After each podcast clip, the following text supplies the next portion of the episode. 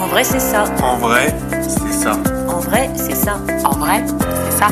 En vrai, c'est ça. En vrai, c'est ça. En vrai, c'est ça. En vrai, c'est ça. En vrai, c'est ça. Le podcast qui pique là où ça fait du bien. Explorer et questionner la santé sous toutes ses coutures. Idées reçues, inconscient collectif, réseaux sociaux, autant de prismes qui déforment la réalité. Prenons le temps d'écouter ceux qui expérimentent au quotidien et racontent. En vrai, c'est ça. Bonjour, je suis Estelle Barrellon, pharmacienne et naturopathe, et je cherche avec vous la meilleure façon d'aborder sa santé.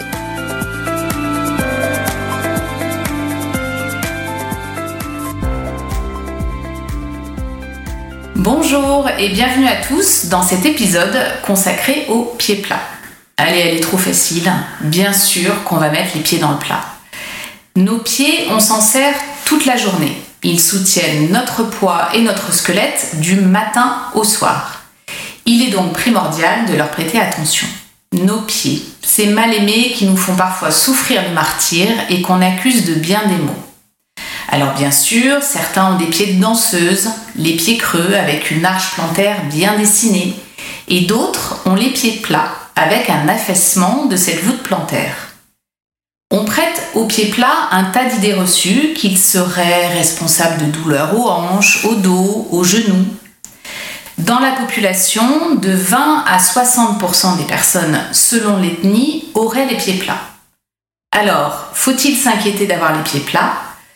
Nous avons invité Hervé Ménard, orthopédiste orthésiste. Il est aussi diplômé de pédicure podologie pour nous éclairer sur le sujet. Hervé est dans la podologie depuis plus de 20 ans. Sa spécialité sont les sportifs. On notera qu'il s'occupe de l'asvel basket féminin. Et sa spécialité, sa deuxième spécialité, c'est la colonne vertébrale par l'intermédiaire de la posturologie. Il enseigne dans des facultés de pharmacie et de médecine à Paris, Besançon ou encore Lille. Il va nous expliquer son métier, nous apporter son expertise sur le sujet et nous partager tous ses conseils pour des pieds en pleine forme.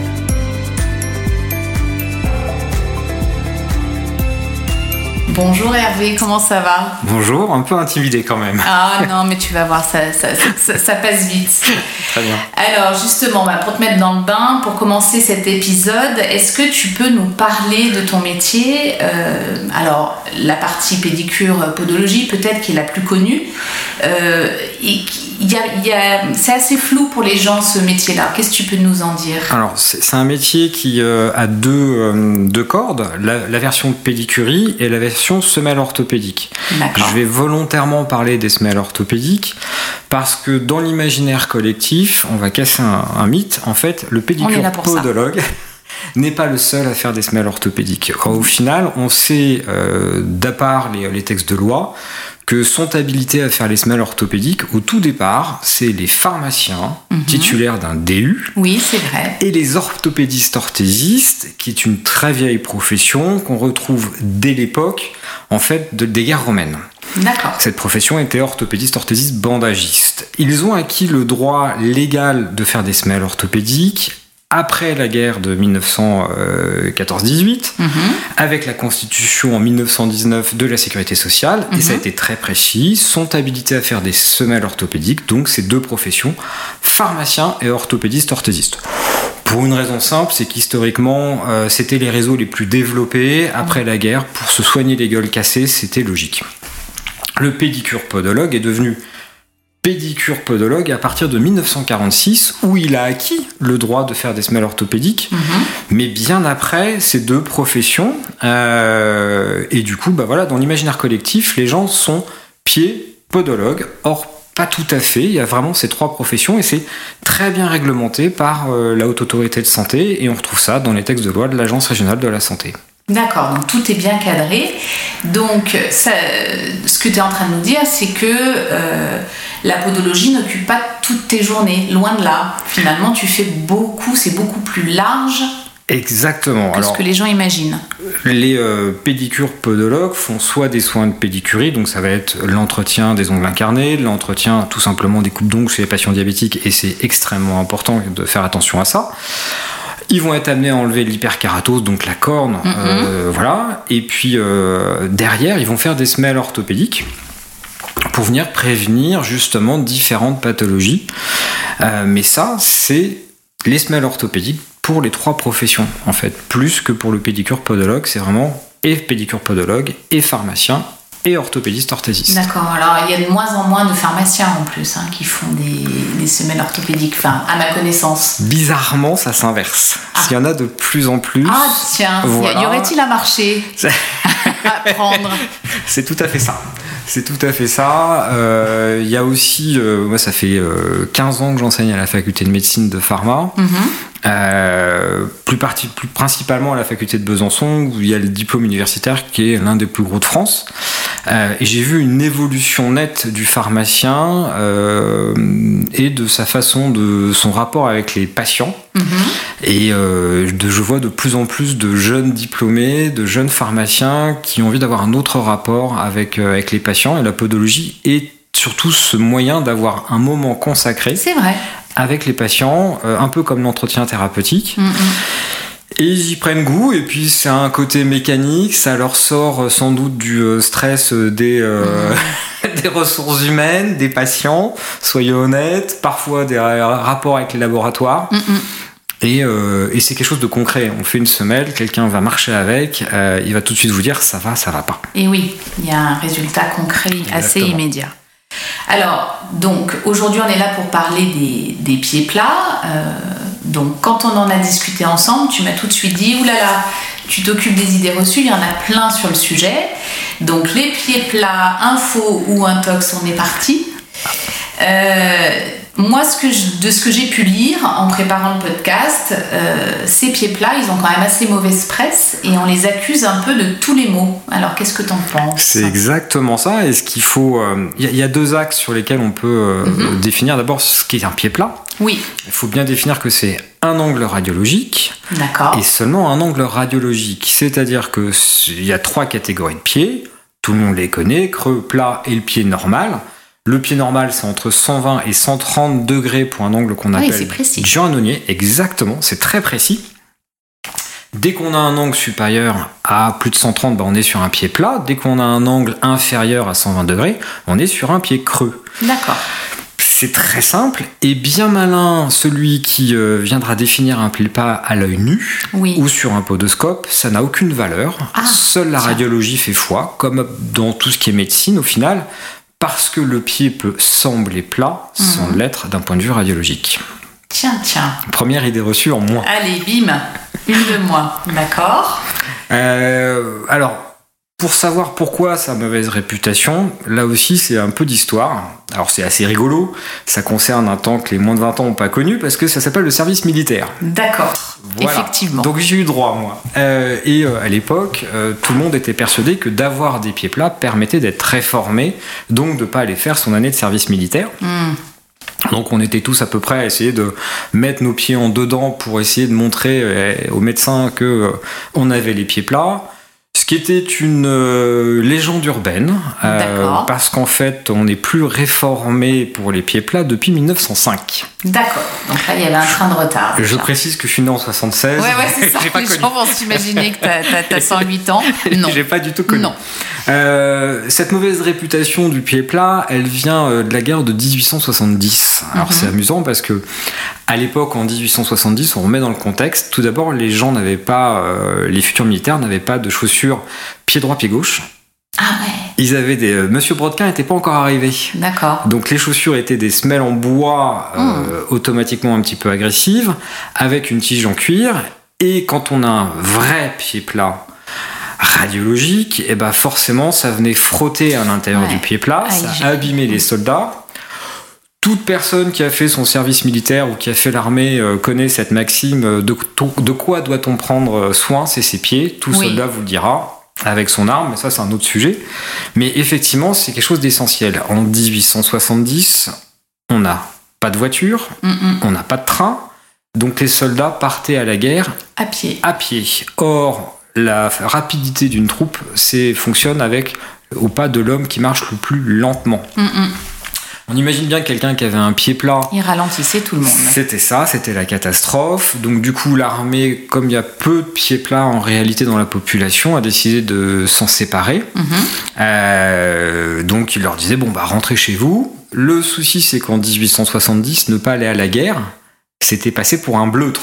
Hmm. Bref, un lâche, d'où la mauvaise réputation, c'était quelqu'un qui était un tir au flanc et euh, c'était pas du tout apprécié dans les populations. Ça faisait passer pour être pas un homme en fait, voilà, c'était un petit peu arriéré comme idée, mais c'était ça. Et c'est resté dans la légende urbaine pendant, bah encore aujourd'hui en fait. Mais c'est ça le problème des légendes urbaines, Voilà. c'est qu'elles perdurent. Ah ben j'étais même pas né qu'elle qu'elle s'est créée. Alors moi j'ai chopé un petit truc, tu as dit il n'y a pas tant de pieds plats que ça. Oui. Alors, Tout à fait. On estime qu'il y a à peu près entre 15 et 20% de la population qui a des pieds plats, et cette population va être le- la notion de pied plat va être beaucoup plus importante Mhm. dans une, ce qu'on appelle la population noire. C'est euh, le pied plat ethnique qui a été défini. Et la preuve, encore une fois, que c'est une idée reçue, c'est que si un pied plat c'était grave, bah, ça les empêcherait de faire du basket, ça les empêcherait de Mmh, faire de la course à sûr. pied. Euh, et au final, je crois que dans beaucoup de sports, euh, ils sont bien plus rapides que nous. Euh, Mmh. Et c'est donc un pied plat n'est qu'une structure de pied et absolument pas un handicap. D'accord. Bon, alors ça, c'est, c'est bien parce que ça va nous aider pour la suite. Euh, j'avais noté une question sur bah, les enfants. Euh, admettons que mon enfant a les pieds plats. Est-ce que je dois m'en inquiéter? Non, non, gardez votre enfant. Euh, C'est vrai C'est gentil. Alors, j'aime toujours m'appuyer sur les références. Le docteur Golcher, donc, qui euh, a écrit l'abrégé de podologie. En fait, les pieds plats euh, n'ont jamais été un problème. Chez les enfants, on peut pas déterminer si son pied est plat. En fait, un pied de l'enfant, c'est un truc tout mou, tout poutou. On a envie de faire des bisous dessus. Euh, mais c'est absolument pas grave d'avoir un pied plat. Là, encore une fois, c'est terrible à dire, mais il faut revenir à l'époque où les familles avaient peur que leur enfant ait un handicap. Eh oui. On est toujours dans les années 1870, ça va monter jusque dans les années à peu près 1930-1940, parce qu'il y avait encore la- des gens qui pouvaient avoir la poliomyélite. Avoir un handicap, ça veut dire pour un garçon pas pouvoir aller travailler à la ferme, Mm, bien sûr. pas pouvoir aller travailler à l'usine, c'est donc une charge familiale. Mm, mm. Et pour une fille, c'est encore plus terrible, ça veut dire peut-être pas pouvoir la marier. C'est dingue, mais c'était comme ça à l'époque. Oui. Euh, ça reste encore une fois dans l'imaginaire collectif d'un truc qui est d'un autre temps, fort heureusement, mais on n'arrive pas à s'en débarrasser. Et avoir un pied plat chez l'enfant, c'est absolument pas grave. On peut pas le définir s'il est pied plat ou pas, parce qu'on peut pas faire de cliché radio, ce serait d'abord pas bien pour, Oui. euh, pour lui en termes d'irradiation, et surtout on ne verrait que du cartilage de croissance, donc on serait incapable de, de venir. Donc si votre enfant semble avoir les pieds plats, qu'il vienne user ses chaussures ou pas, c'est pas grave. Prévoyez juste un budget chaussures. Faites juste attention à ce que la tige postérieure, le contrefort postérieur de la chaussure, soit quelque chose de rigide. Mm. C'est la coque qui doit être en plastique. Malheureusement, pour beaucoup de chaussures pour les enfants, elle est en carton. D'accord. Soyez pas surpris que votre enfant vienne l'abîmer assez Mm. rapidement. Et ne venez pas choisir des chaussures avec des soutiens de voûte. Ça ne sert strictement à rien. C'est Mhm. même plutôt euh, pas un avantage du tout pour le pied parce que on va venir soutenir quelque chose qui est du cartilage, qui n'a pas besoin d'être soutenu étant donné que ça fait partie de son évolution. Mm, mm. Il aura sa structure de pied, qu'elle soit plate, normale ou creuse. Ce n'est Ça qu'une pas structure. que- d'impact. Exactement. Je ne cesse d'expliquer ça aux parents. Euh, on peut avoir les oreilles de- décollées, c'est plus ou moins esthétique, mais tant que c'est fonctionnel et que ça entend, Bien sûr. ça marche. Et avoir un pied plat chez l'enfant, eh ben, tout d'abord, il n'est pas fini, donc on va voir ce On que ça va donner au fur et à Oui. mesure de son évolution. Alors pour le choix des chaussures, moi j'ai une, une petite sœur qui est kiné, qui est très attachée à la motricité libre, et elle, elle demande aussi à ce que la chaussure soit plutôt souple et qu'on puisse la plier en deux. Alors, je vais faire un peu de flagornerie. Elle a tout à elle a raison. raison. Super. Bon bah Voilà. tant mieux, elle sera Ouf. contente. Ouf. Ouf. Non, non, faut, faut garder le plus de mobilité. Non mais vu que tu as parlé d'une structure rigide, je, me suis dit voilà, juste, derrière. Juste vraiment à l'arrière, en fait. La structure rigide, elle est juste là pour augmenter la stabilité. D'accord. Parce que ce qu'on va euh, souvent les gens pensent avoir un pied plat, en fait c'est un problème de stabilité, mais on verra ça sans doute peut-être plus tard. Mais il faut garder ça chez l'enfant, cette stabilité, et après bah, des chaussures qui soient légères, ça sert à rien de leur mettre des chaussures qui pèsent 15 tonnes. L'enfant il n'est pas fini. Je prends souvent cette expression-là qui fait rire les parents. Vous êtes appliqué, mais votre gamin il n'est pas terminé. Mais oui. Mais il va falloir que Bien son sûr, système neurologique fonctionne, que son système musculaire se développe, que son système osseux se consolide. On va pas mettre d'entrave. Et d'ailleurs, je dis aux parents, vous leur mettez des chaussures qui sont relativement légères, qui ont une légère gomme de protection parce que ça va amortir l'onde de choc. Ça, c'est Mhm. très bien. Avoir du grip. C'est-à-dire avoir des petits crampons pour qu'ils puissent justement euh, Escalader, être, être à l'aise. Exactement. Alors, dans un premier temps, avoir des scratchs et dès qu'ils sont en mesure de faire leur lacet, bah, qu'ils fassent leur lacet mais serré. Une paire de chaussures avec des lacets. On ne doit pas pouvoir retirer ses chaussures sans défaire son Mmh. lacet. Oh là là, mais je sens qu'on va apprendre plein de choses aujourd'hui. Chouette. D'accord, ouais. Voilà. Ça, important. dernière précision pour un enfant, bah, quand il est à la maison, euh, je pense que chez à peu près tout le monde c'est propre, il n'y a pas de punaises qui traînent, mais sans doute plus des Legos. Mm, bah, on le laisse marcher pieds nus Génial. et on va favoriser qu'il marche sur des tapis à poil dur, à poil doux, euh, marcher sur le carrelage, marcher sur le parquet. Il va pas attraper euh, la crève en marchant sur du carrelage deux minutes par Mm. Et jour. surtout, il va apprendre. euh, Le système proprioceptif. et voilà. Voilà. Mm, mm. C'est ce les que je- différentes matières, les Voilà. différentes. On, on essaye de donner aux enfants le fameux tapis avec le miroir qui fait où il peut se voir dedans, le cheval qui fait gratte-gratte et la barrière qui fait euh, une autre sensation. Il faut faire exactement la même chose au niveau des pieds, c'est le système proprioceptif. Et oui, ça s'éduque, comme le reste. Exactement. D'accord. Bon, on va, on va fermer euh, la petite parenthèse pédiatrique euh, et on va passer au chapitre, je pense qu'il te tient à cœur, des semelles orthopédiques. Euh, moi, j'en vois plein, hein, de plus en plus.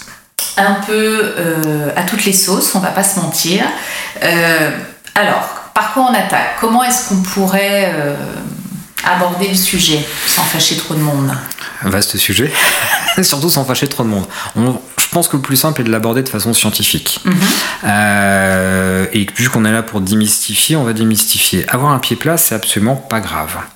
Vous avez vue- tous entendu, hein, avoir un pied plat, Voilà. ce n'est pas grave. D'un point de vue strictement scientifique, euh, nous n'avons pas d'études. Donc on a une base de données qui s'appelle PubMed. Il n'y a pas d'études qui ont montré... Alors, euh, PubMed, c'est un endroit, j'explique, hein, Oui. euh, où en fait sont euh, cataloguées toutes les études scientifiques publiées.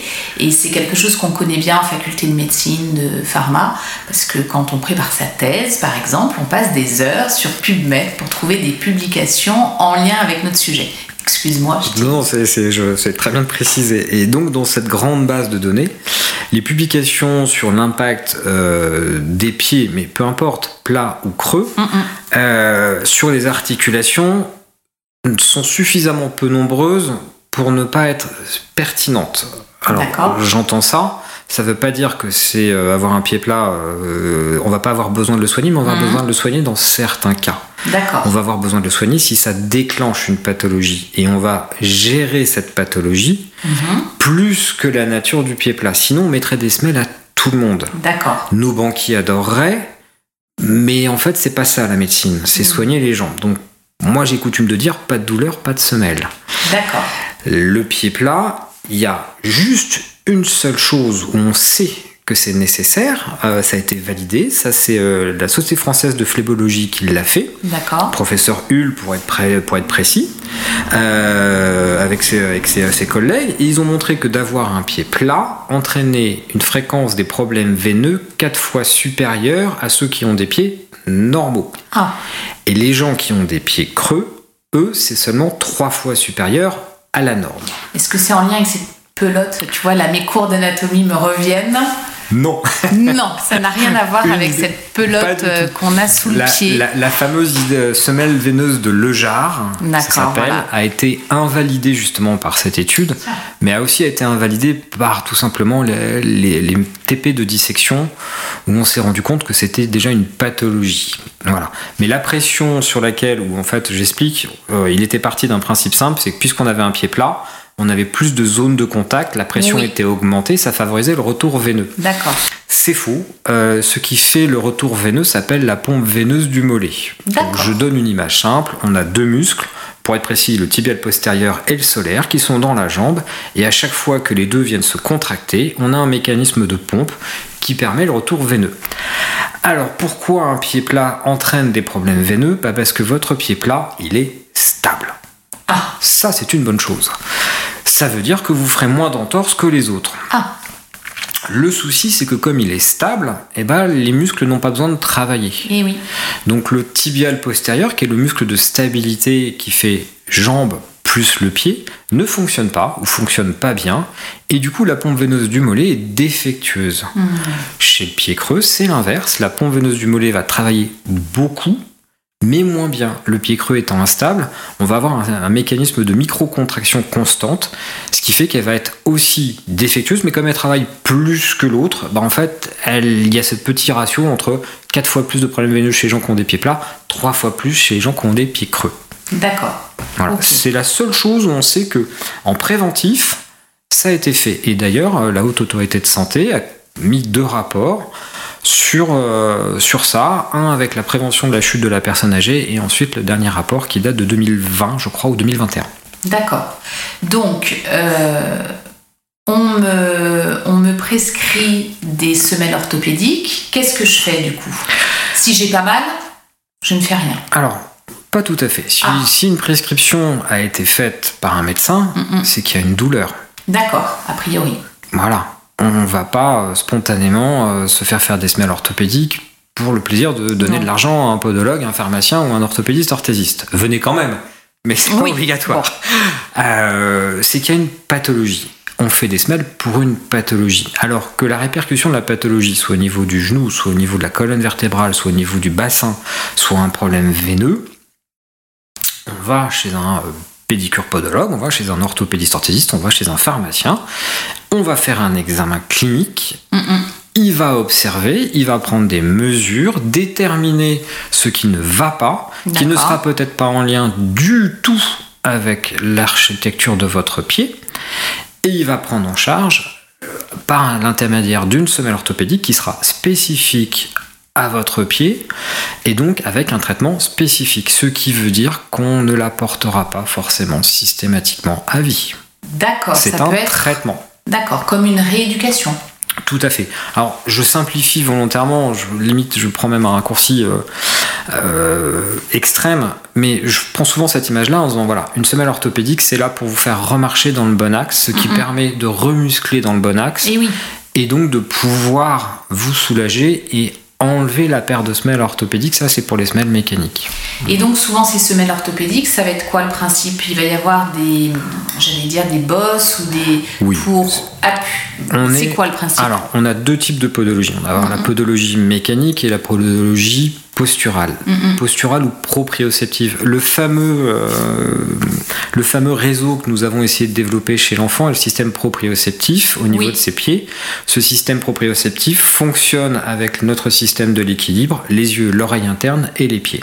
D'accord. C'est comme des petits capteurs C'est qu'on a sur la exactement ça. Ce sont des capteurs qui vont nous permettre de se dire, bah voilà, on est euh, avec l'oreille interne qui fonctionne, avec les yeux qui fonctionnent, et nos appuis plantaires sont bons, donc tout va bien. Quand ça va pas, bah on peut avoir des vertiges, on peut avoir des contractions musculaires réflexes, on peut avoir des fermetures et des ouvertures d'angle.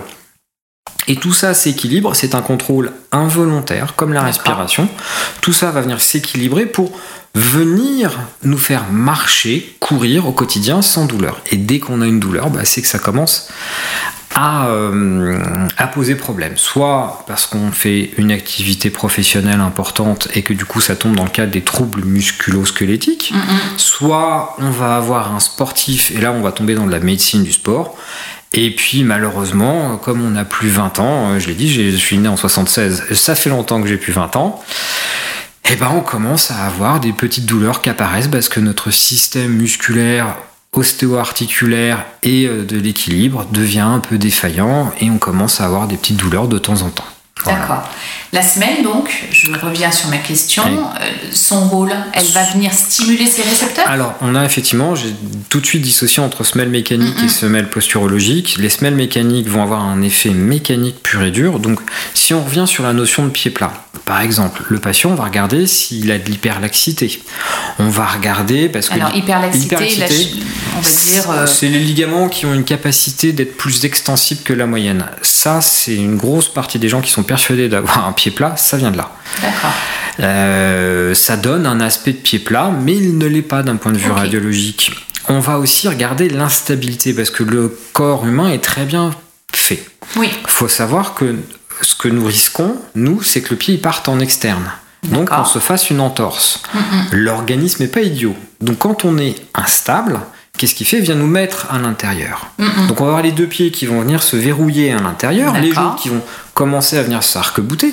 On va retrouver le schéma de la personne âgée qui va commencer à se voûter, baisser les épaules, s'enrouler, baisser son centre de gravité tout simplement. On cherche l'équilibre. hein. C'est ça, toujours, toujours, toujours, et venir se verrouiller à l'intérieur. Alors, les patients et patientes disent Ah, bah j'ai mon pied qui est, qui est plat, c'est une catastrophe, c'est pour ça que j'ai mes douleurs.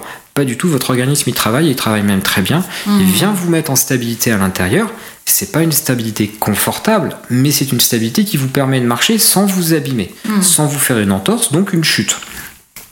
Le rôle d'une semelle orthopédique va être de rapporter de la stabilité sans venir justement corriger ce pied plat. C'est ce que les gens ont du mal à comprendre Eh parce oui. qu'ils sont persuadés que puisque leur pied part en dedans, il faut absolument le soutenir, Et oui. voire le corriger. Mais si on le corrige de trop, on les envoie en externe et on risque de leur faire faire une entorse. Et plus grave, une chute. C'est très compliqué de, de venir leur faire comprendre que non, c'est pas parce que ça part en dedans que c'est vraiment une position de sécurité. Donc on va faire une semelle qui va venir stabiliser, qui est pas très importante parce qu'on n'a pas besoin de venir corriger la voûte plantaire. On va la laisser tranquille. On va juste stabiliser l'arrière-pied, qui ça peut suffire. C'est des semelles qui du coup sont pas très encombrantes. Ça se porte même dans des talons. On peut amener euh, ou dans des ballerines. On arrive à mettre ça dans, dans- dans plein de chaussures. Et ça apporte de la stabilité et ça va permettre, par exemple, de venir aussi corriger le problème des troubles veineux parce que les muscles vont se remettre à travailler dans un bon axe. Donc ça, c'est les semelles mécaniques. Et puis après, les semelles proprioceptives, bah, on va venir mentir au cervelet par l'intermédiaire des capteurs de pression du système proprioceptif en disant, bon bah voilà, puisque tes pieds reçoivent telle information, on va venir mettre des points de pression Voilà. qui vont venir inhiber ces informations, dire bah, grosso modo on vient venir éteindre la lumière. Il avait une lumière qui était allumée, ça lui faisait mal, on vient éteindre la lumière, la douleur disparaît, l'organisme C'est un se dit- leurre. C'est un leurre, exactement, mais qui a l'avantage d'être mémorisable. Donc ça, ça a été validé par euh, bah, mon tout premier bah, patron, Jean-Claude Gaillet, qui était podo de la Fédé d'Athlée, euh, Jean-Claude Biro, professeur Bessou, mari et femme, à la faculté de Marseille. Ils ont été publiés dans Clinical Biomechanical de mémoire, ça devait être en 2008 ou 2010, j'ai un doute. Et la mémorisation posturale fonctionne, c'est-à-dire que on va mettre des semelles orthopédiques qui vont corriger cette proprioception. Le cerveau va l'imprégner, va s'en souvenir, un peu comme ce matin, bah, j'ai mis ma chemise, je me suis dit, tiens, chouette, je l'ai bien repassée, c'est chouette, elle sent bon, elle est propre, et puis maintenant je l'ai sur moi, je la sens plus, je Oui. l'ai intégrée, D'accord. je l'ai mémorisée. Donc c'est un passage. La, la semelle est un passage, pas de semelle euh, à vie. Tout à fait. Il Bon. faut vraiment des cas spécifiques pour avoir des semelles à vie. D'accord. Euh, du coup, quelles vont être tes recommandations, on va dire assez pratiques, pour les gens qui ont les pieds plats? Alors déjà, encore faut-il qu'ils l'aient. C'est ça. Comment c'est- bah, S'ils veulent être sur un cliché radio, ils font mesurer l'angle de John Nonier. Mm. Est-ce que vous précipitez pas pour le faire, ça vaut pas la peine en fait Bah oui, Voilà. s'il n'y a pas de douleur, euh, voilà. C'est ça. Faites Mm. faire des économies à la sécu. Donc non, non, euh, avoir un pied plat, une fois qu'on a compris que c'était pas grave, bah, Mm-hmm. on va plutôt penser à est-ce que j'ai une douleur?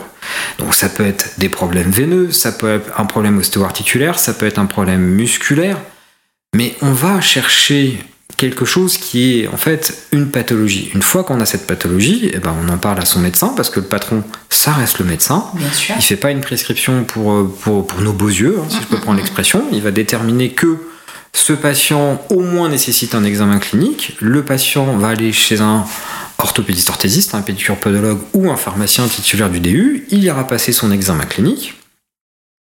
Et là, le professionnel va être amené à proposer un traitement par l'intermédiaire d'une semelle orthopédique et il définira si c'est un problème de dos. Bien souvent, c'est plutôt euh, de la posturologie. Pareil pour euh, certains coureurs à pied, pour les tenseurs du latéral, c'est vraiment plutôt de la posturologie. Dès qu'on va voir des épines calcanéennes, des tendinites euh, de fléchisseurs, des griffes d'orteils, tout ça, c'est des problèmes de stabilité. On va partir sur des semelles mécaniques.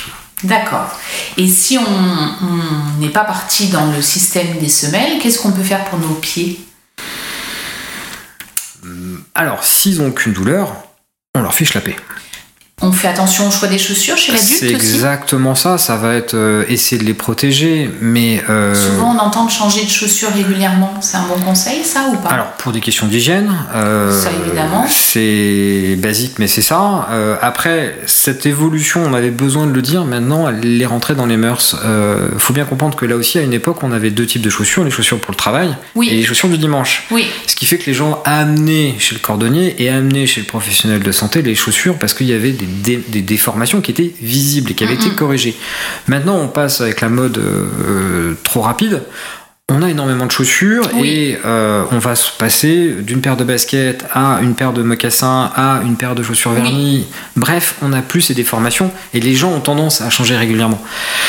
Les conseils, avoir des chaussures qui tiennent à vos pieds oui, savoir adapter sa chaussure à son activité. C'est-à-dire que euh, si on va aller se balader à Paris, à Madrid ou où on veut, ne serait-ce qu'à Lyon, et qu'on sait qu'on va faire euh, une grande journée sur les pavés, eh ben, il vaut mieux être en basket. d'accord. Voilà, avec les lacets faits, parce que bah, on va venir marcher régulièrement et on va pouvoir ainsi éviter la fracture de fatigue, des choses comme ça. Ça va vraiment être ce, ce genre de conseil-là, choisir les chaussures en fonction de l'activité.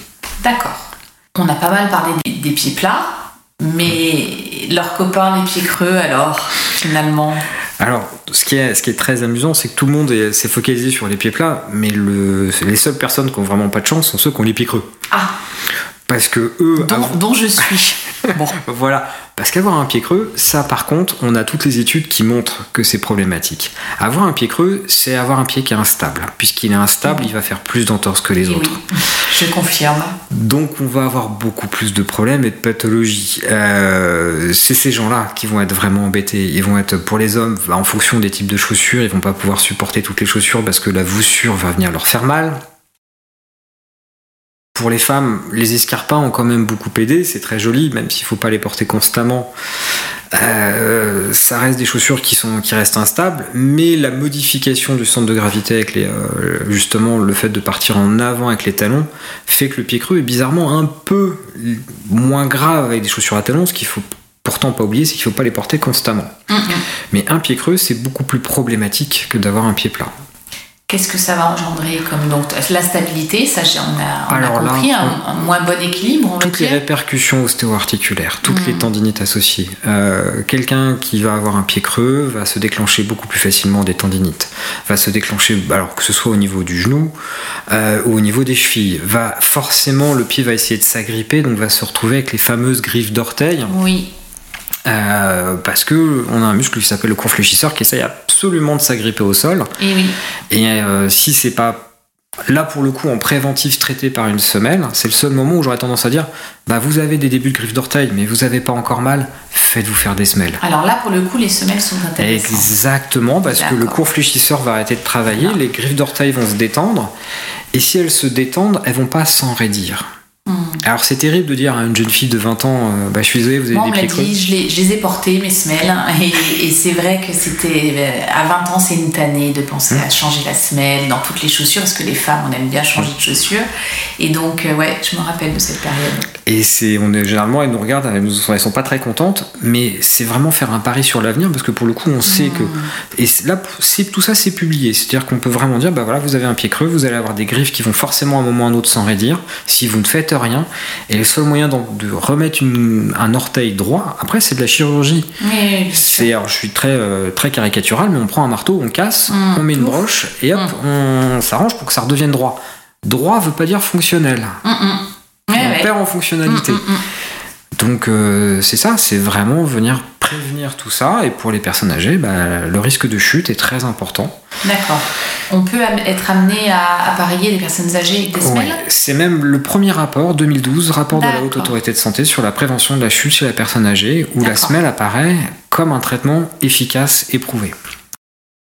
Bon, on a, on, a, on a dit pas mal de choses. Euh, nos pieds, finalement, ils nous soutiennent toute la journée. Euh, c'est quoi les conseils pour en prendre soin et ne pas souffrir? Alors, on a parlé des pieds plats, des pieds creux, mais les gens qui ont des pieds qui vont bien, qu'est-ce qu'ils peuvent faire pour leurs pieds? Euh, Je pense qu'on, euh, avec la mode, on s'abîme tout seul avec les chaussures, avec le fait que les lacets soient pas portés, avec le fait de choisir des, euh, parfois des chaussures qui sont plus conçues pour, pour défiler que pour marcher réellement. Mhm. Euh, prendre soin de ses pieds, c'est alors pour les personnes euh, qui ont des problèmes de trophicité, euh, bah forcément Trophicité. problème de peau tout simplement. Euh, les populations euh, africaines, nord-africaines ont besoin d'avoir les peaux hydratées. Ils le savent, ils le font, ils mettent souvent des crèmes, euh, mais il y a des euh, populations eurasiennes qui n'y pensent pas. Mhm. Euh, et en fait, il faut mettre ça, il faut mettre de la crème sur ses pieds s'ils sont secs. Ça va éviter euh, tout ce qui va être, euh, alors non pas la corne parce que ça c'est des frottements, mais ça va éviter que la corne se cisaille et qu'on vienne créer des plaies. Ouais, des crevasses et Donc des euh, plaies. voilà, donc ça c'est la première Alors, des choses. tiens, un débat, parce que ça, je l'entends souvent au comptoir. Euh, la corne, on l'enlève ou on la laisse? On va faire une réponse de Normand. Peut-être d'un coup, peut-être d'un coup, non? Exactement. Non, non, faut, sa- faut savoir la retirer et euh, c'est pour ça que aller chez un pédicure podologue euh, est intéressant pour un soin de pédicurie, encore plus si vous êtes diabétique. C'est d'ailleurs un tout petit peu remboursé, c'est à juste titre. Dans c'est ce vraiment- cadre-là Ouais, Mhm. c'est vraiment très important. Euh, la prévention des, euh, des maux perforants, c'est c'est super important. Et oui, enlever l'hyperkératose, forcément, ça va être quelque chose d'important. Hyperkératose, c'est la corne. Pardon, la corne. Parce que euh, ça va forcément à un moment ou à un autre créer une zone de friction et donc un risque de plaie. Il faut savoir donc l'enlever, mais il faut l'enlever sans venir en enlever trop. Eh oui. Euh, Il y a des couches cornées, euh, faut pas attaquer euh, l'épiderme, c'est-à-dire au moment où ça saigne, il faut s'arrêter. Oui. Et puis cette corne, elle est là pour nous protéger. Finalement, c'est un épaississement qui, oui, elle est qui là- sur un hyperappui. Enfin, ce C'est un peu ça, elle est là sur un hyperappui, sur une zone de frottement, il faut donc venir l'enlever, puis ensuite à prendre des produits qui vont venir tanner la peau. Ce qu'il faut, c'est qu'elle garde sa souplesse, mais qu'elle s'épaississe un peu. faut pas que ce soit de la peau sèche et dure, Ouais, qui va ça. nous entraîner après des, euh, des problèmes de durillon, des problèmes de corps, des problèmes d'hyperkératose, vraiment euh, important. Et ouais, finalement, nos pieds, hein, c'est toute une, c'est toute une histoire. Puis on en a tellement besoin. Euh, merci beaucoup Hervé, c'était euh, hyper intéressant. Est-ce que euh, il y a des choses que tu souhaitais euh, dire et que tu n'as pas pu dire et qu'on peut, on peut rattraper encore? On a encore un petit peu de temps. Pas spécialement, euh, ne pas forcément euh, lire tout ce qu'on voit sur internet, ne pas penser oui, qu'il y a des remèdes. merci Voilà. redire. Non, mais qu'il n'y a pas de remède miracle, euh, qu'il vaut mieux aller consulter pour rien quelqu'un euh, plutôt que de, de venir vous équiper vous-même. Moi, je vois la grande mode des, euh, des semelles qu'on achète toutes faites Et oui. euh, et qui, en fait, sont pas du tout euh, Adaptées. adaptées, qui peuvent même être dangereuses. Euh, une semelle thermoformée, on voit ça euh, parfois chez les coureurs à pied, bah, c'est une semelle thermoformée. Si elle n'est pas thermoformée correctement par des gens qui sont professionnels, en fait, c'est des Mhm. professionnels de santé, hein, euh, bah, ça peut vite devenir dangereux. Euh, D'ailleurs, on le sait, statistiquement, ça flingue 10% des coureurs. Euh, D'accord. Bon, bah voilà. euh, mais comme il y a une volatilité intermarque de 20%, ils le savent, donc c'est pas grave, ils continuent à les vendre. Euh, pas tomber dans les idées reçues, pas s'inquiéter d'avoir un pied plat, Oui, comprendre que en fait c'est une structure qui va être évolutive avec l'âge et que c'est pas parce que le pied tombe en dedans que ça va être forcément un pied plat. Et penser qu'une semelle c'est pas à vie aussi, ça, euh, Ça, c'est un traitement. ouais. Voilà, ça c'est hyper important et c'est bien qu'on l'ait dit et redit. Et puis pour la pratique du sport, un pied plat, il n'y a pas de contre-indication. euh, Euh, on voit des euh, basketteurs, basketteuses, des coureurs d'athlètes euh, qui ont des pieds plats et qui sautent bien plus haut que moi et qui courent bien plus vite que Hmm. moi sans aucune difficulté. Ouais, c'est ça. Donc le, le pied n'a. Enfin, en tous les cas, un pied plat, c'est absolument pas une contre-indication à la pratique du sport ou pour rentrer à l'armée, si, je- si je repars au début de l'épisode. C'est fini, hein. on a plus. euh, C'est ça, on n'a plus besoin pour l'instant. Euh, ok, bah écoute euh, Hervé, merci beaucoup d'être venu nous partager ta passion parce qu'on peut, je crois qu'on peut dire que tu es passionné. Oui, je Et sais pas ce que c'est que de travailler en fait. Moi, Voilà. je, vais, je, vais, je vais voir des gens, je les soigne et ça, et ça fait 20 ans que ça dure et euh, c'est très bien comme ça. Ouais, mais en tous les cas, c'est contagieux. Merci beaucoup. Et puis, euh, bah, bon après-midi euh, au cabinet parce que j'imagine que tu retournes travailler. Bon, très bien. Merci à toi, Hervé. Cet épisode sur les pieds plats est maintenant terminé. Vous aurez donc compris qu'avoir les pieds plats n'est pas une fatalité et qu'il faut toujours se rapprocher d'un professionnel de santé compétent lorsque vos petons vous font souffrir. Merci beaucoup pour votre écoute et je vous dis à bientôt pour un nouvel épisode d'En vrai, c'est ça.